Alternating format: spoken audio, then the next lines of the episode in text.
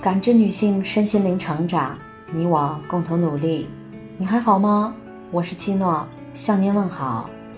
今晚跟大家分享的内容是：已婚女和未婚女，高级女性选男人的三个准则。之前的文章背后的尺度决定女人的智慧，谈到了关于爱情的话题。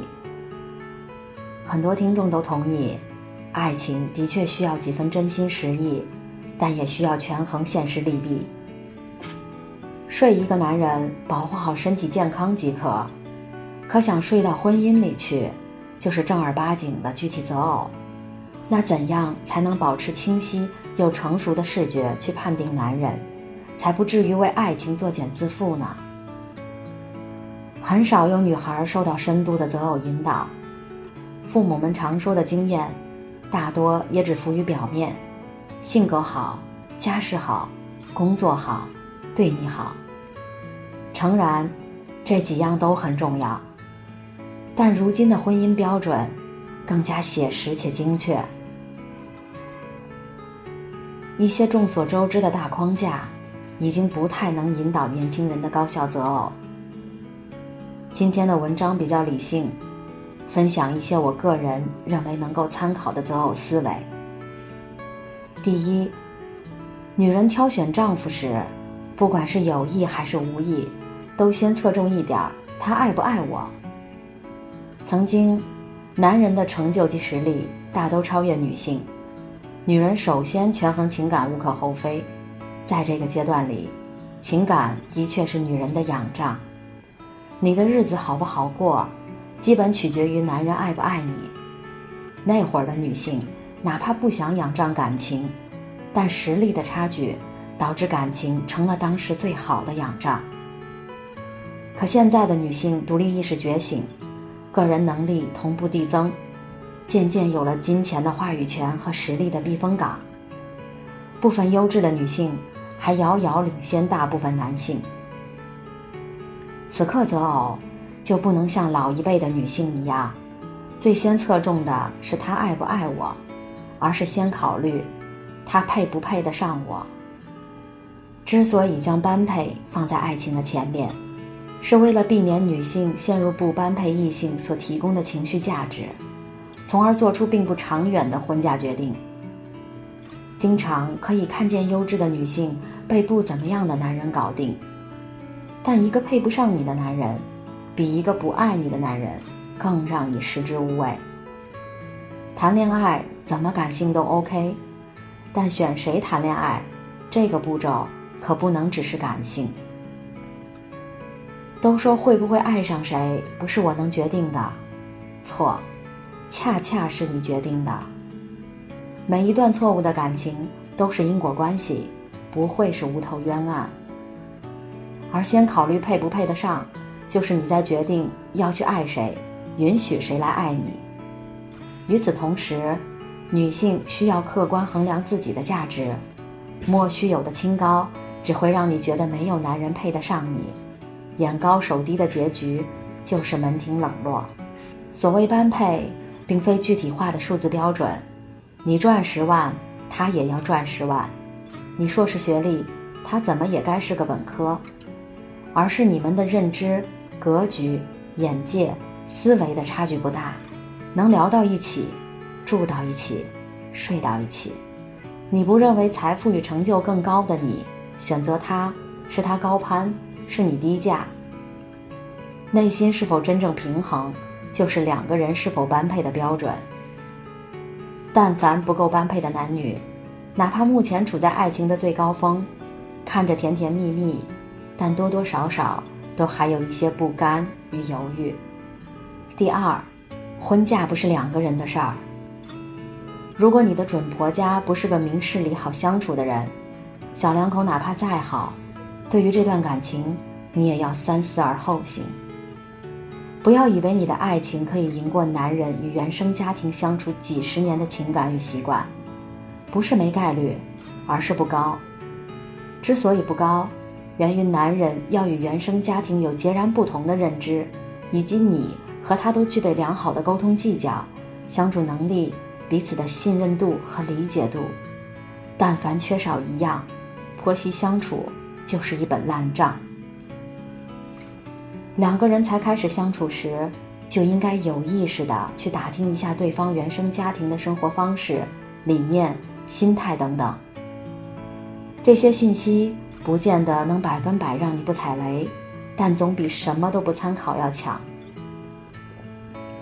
你是跟他过日子，又不是跟他妈过日子，这种理想化的认知，能免则免。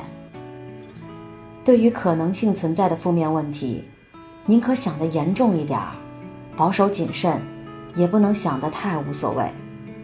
客观来讲，被丈母娘破坏的婚姻，没有被婆婆破坏的婚姻那么多，这跟嫁娶有一定的关系。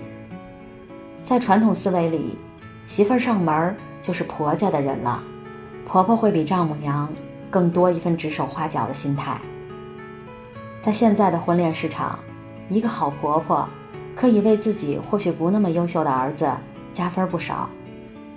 以后的闺女会越来越金贵，有儿子的妈妈们得多提升一下作为一个好婆婆的素养了。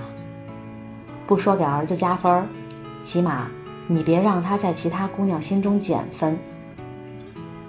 第三，长辈告诉我们，看男人的家世、品行、工作能力。早期我提过一个观点，还要看男人的基因。婚姻意味着血脉传承，否则恋爱就可以了，没必要领证。你要跟什么样的男人一起生孩子，这是婚姻中最大的决策之一，涉及到孩子能拿到多少先天的优势或劣势，所以。基因不可不看，说的再功利一些，假设你身高不高，我建议你侧重找一找身高较高的男性，弥补子嗣在海拔上的缺陷。假设你颜值不太行，虽然整容在以后会越来越普及，但谁不想自家孩子一出生颜值就在及格线上？让其少受皮肉之苦，都是妈妈们的未雨绸缪。龙生龙，凤生凤。并非全无道理，先天基因能决定一个人的起点和走势，后天意识到天生基因的不足，从而想要改善的人，都需要付出异常，都需要付出异于常人的努力。最简单的例子，鼻子塌的姑娘若整伤不高，整运不佳，弄个鼻子都得反反复复修正好几次，更别说想要重塑智力和灵气。基因不可能百分百赌对，但重视基因肯定比不重视基因的赢面要大一些。只给自己找男人属于恋爱，但要结婚还要考虑给孩子找一个怎样的爸爸。如果你跟自己都不欣赏、不认可的男人勉强苟且共存，生的孩子身上若有他的缺点，你的内心会形成情感矛盾，一边爱一边介意。所谓优质生育，不仅仅只是你要做足了备孕准备，选择最佳生育期，孕期的各种科学保养这么表象。养孩子的确不能只想着为自己养老，你养他们源于你的爱，孩子养你也是源于他们的爱。一个优秀的孩子可以让你晚年无忧。前段时间看社会资讯，这年头没孩子的老人进养老院都容易受欺负。未来，也许养老制度会更完善，但人性的灰色地带不一定会有多大改革。可自己基因不好，基因好的异性也不一定看得上自己，所以要侧重。你拿不到面面俱到的完整基因，那就选择刚需，比如智力肯定比颜值的生命周期更长，从而更吃香。在一个帅气的男人和聪明的男人之间，你就可以选择后者。难就难在人性之贪，明白智力的重要性，但又无法放下颜值的需求，可自己又找不到这样两全的男人。没办法，人各有命，你的先天和后天筹码就这么多，想要玩牌大的都不够上桌子。不认命的人都在卯足劲儿给自己增持筹码。但认命未必就难受，无法逆袭时，它恰恰是你放自己得过且过的一条生路。